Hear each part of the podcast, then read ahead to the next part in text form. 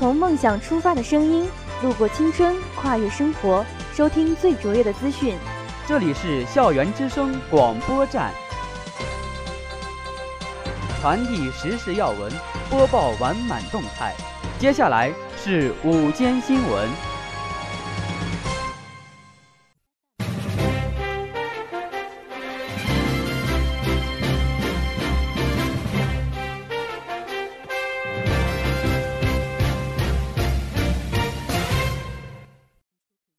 亲爱的老师、同学们，大家好，我是实习播音员杨启帆，我是实习播音员罗如婷。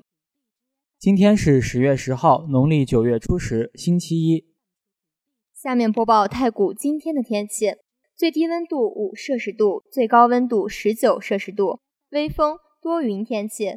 随着天气的逐渐变凉，同学们要做好保暖工作。历史上的今天。一九一一年十月十号，辛亥革命爆发。这次革命结束了中国长达两千年之久的君主专制制度，从此这一天成为中华民国国庆日。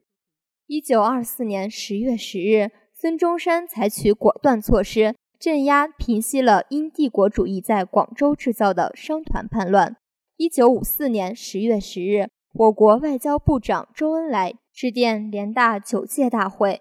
控诉美国武装侵略台湾的罪行。欢迎收听今天的新闻速递，以下是新闻摘要：机电工程系第三届舌战群儒之剑指苍穹辩论赛即将开战。我院环科系成功举办第四届学生会成立大会。王毅对中波关系前景充满信心。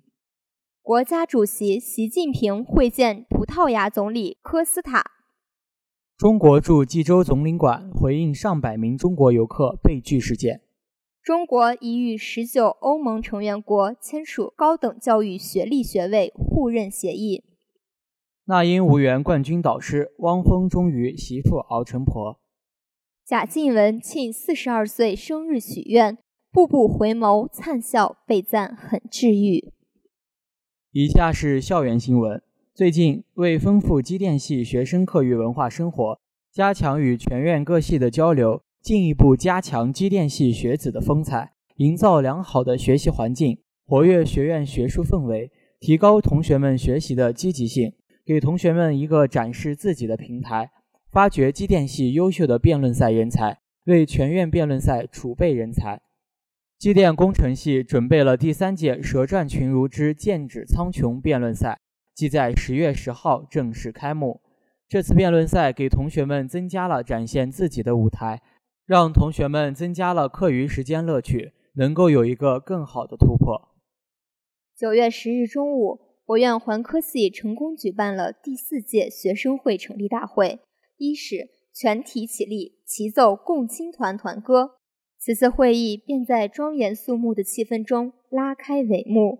随后，由第二届学生会主席武浩然发表重要讲话。出席大会的学生干部以及干事都热情洋溢，他们的誓词铿锵有力，他们的歌声飘扬天际。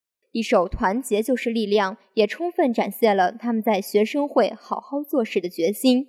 此次学生会成立大会的圆满成功，也为我校学生工作的开展注入了新的活力。也为我校学生会的成员提出了新要求。作为新时期的大学生，要坚持贯彻落实习近平总书记在十八届三中全会上所提出的要求，积极发扬会议精神，坚定理想信念，树立社会主义核心价值观，积极做好榜样模范的带头作用，让中国梦与青春梦在绚丽的年华里交相辉映，异彩流光。以下是国内新闻。十月六号，正在玻利维亚进行正式访问的中国外交部长王毅在拉巴斯向记者表示：“虽然国情不同，相距遥远，但始终相互尊重、相互理解、相互支持、相互信任，成为大小国家团结互助、平等互利的典范。相信玻利维亚将继续在涉及中方核心利益和重大关切问题上给予宝贵支持。”中方也将坚定支持玻利维亚维护自身正当合法权益。中国始终坚持大小国家一律平等，这既是中国政府一贯的外交政策，也是写入联合国宪章各国应普遍遵循的国际关系准则。我们对中坡关系发展现状感到满意，对两国合作的美好前景充满信心。同世界上其他国家的人民一样，玻利维亚同样有发展的权利，玻利维亚人民同样有享受更加美好生活的愿景。中国坚定支持玻利维亚政府和人民探索符合自身国情的发展道路，将继续为玻利维亚发展提供力所能及的支持和帮助，助力玻利维亚加快工业化，提高自主发展能力。中方尊重各国主权和人民的自主选择，从不在合作中附加任何的政治条件，也从不干涉他国内政。作为发展中国家，中方的援助是有限的，但永远是真诚和无私的。祝愿玻利维亚取得更大的发展成就，像安第斯雄鹰一样奋起腾飞，迎来更加美好的发展前景。国家主席习近平八日在人民大会堂会见葡萄牙总理科斯塔。习近平欢迎科斯塔访华，并出席中国葡语国家经贸合作论坛第五届部长级会议。习近平指出，中葡两国人民友好交往源远流长。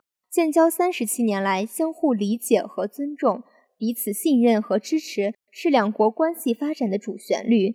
近年来，中葡高层接触频繁，务实合作成果丰硕，人文交流多姿多彩，在重大国际和地区事务中保持密切协调。两国全面战略伙伴关系内涵不断丰富。习近平强调，中葡应该保持高层及各领域交往势头。巩固战略互信，两国要继续相互理解和支持对方核心利益和重大关切。双方应该深化投资合作，开拓更广阔市场。中方愿推动更多企业赴葡投资兴业，并将投资由能源拓展至金融、保险、医疗卫生、基础设施建设等更多领域。双方应该面向未来。推进海洋等领域合作，中方支持葡萄牙积极参与“一带一路”倡议，鼓励双方加强海洋科研、港口物流建设等蓝色经济领域合作。双方应该加强文明对话，推进人文、教育等领域交流合作，传递友好精神。中国愿意同包括葡萄牙在内的世界各国一道，推动不同文明交流借鉴，让世界更加丰富多彩。黄金周期间，上百名去济州岛旅游的中国游客被拒入境。中国驻济州总领事馆表示，正在跟济州岛海关出入境管理处核实原因之中。中国驻济州总领事馆有关人员表示，拒绝入境的情况有多种原因。尽管济州岛属于免签地区，但并不意味着畅通无阻、随意出入境。入境人员必须要提供合法的有效护照。有效的行程单和真实的住宿信息才可以入境。以上提供的信息有问题时，济州海关可以拒绝入境，包括衣衫不整也能成为拒绝入境的原因。中国驻济州总领事馆表示，将全力以赴保护这些滞留人员的合法权益。十月八日，中国与欧盟国家教育合作人员交流规模不断扩大，中国已与英、德、法。等十九个欧盟成员国签订了相互承认学位、学历和文凭的协议。截至目前，中国已与英国、德国、法国、保加利亚、罗马尼亚、匈牙利、奥地利、葡萄牙、荷兰、意大利、爱尔兰、瑞典、丹麦、西班牙、拉脱维亚、马耳他、爱沙尼亚、立陶宛、波兰。等十九个欧盟成员国签订了相互承认学位、学历和文凭的协议。在语言教学合作方面，中国高校已全部开启欧盟二十四种官方语言课程。汉语教育学工作在欧盟成员国也取得可喜进展。目前，欧盟二十八个成员国已设立了一百三十一所孔子学院和二百五十一个孔子课堂。为配合中国高等教育改革，加强中欧高教体系兼容性，教育部于二零一三年与欧方合作，启动了中欧培优联合研究项目，开启中欧课程分学互认试点研究。目前，项目一期已顺利结束，项目二期已正式启动。以下是娱乐新闻：十月七号晚上八点，在前一周鸟巢冲刺夜诞生的六强选手——周杰伦战队向阳、那英战队汪晨瑞、李佩玲、汪峰战队蒋敦豪、徐歌阳、庾澄庆战队杨美娜决战鸟巢之巅，向中国新歌声第一季总冠军发起冲刺。经过导师合唱、个人主秀两个环节和现场观众专业评审的投票，蒋敦豪夺得第一季中国新歌声总冠军，而汪峰终于多年媳妇熬成婆，首度成为冠军导师。不过决赛之夜出了个不大不小的 bug，现场八十一位评审在投票环节居然投出了九十二票的总票数，引来不少网友吐槽说：“我数学学得不好，不要骗我。”贾静雯和修杰楷结婚后生下女儿布布，目前又宣布怀孕喜讯，肚中女娃已有四个月。他七号开心迎接四十二岁生日，并在隔天分享庆生时的系列照片。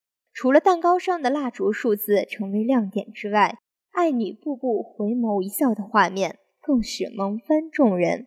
贾静雯八日在社交网站上发文。分享前一天欢庆四十二岁的生日，收到众人满满的祝福。除了表达感谢之外，同时还晒出当日庆生的照片。画面中，他不仅双手合十，低头闭眼对着蛋糕许愿。另外，照片中的蛋糕上还逗趣插着十八岁的数字蜡烛，引来不少粉丝留言献上生日祝福。除此之外，贾静雯还不忘分享女儿布布的猛照。画面中，只见布布穿着黄绿色无袖上衣，小手往后方一甩，并对着旁边回眸一笑，露出浑圆大眼和乳牙，模样被赞相当治愈，成为系列照片中的最大亮点，引来不少粉丝留言大赞超可爱。以上就是今天的全部新闻，下面进入音乐时空。本期新闻实习编辑郝慧敏和李浩。策划袁慧，感谢大家的收听，我们明天再见。再见。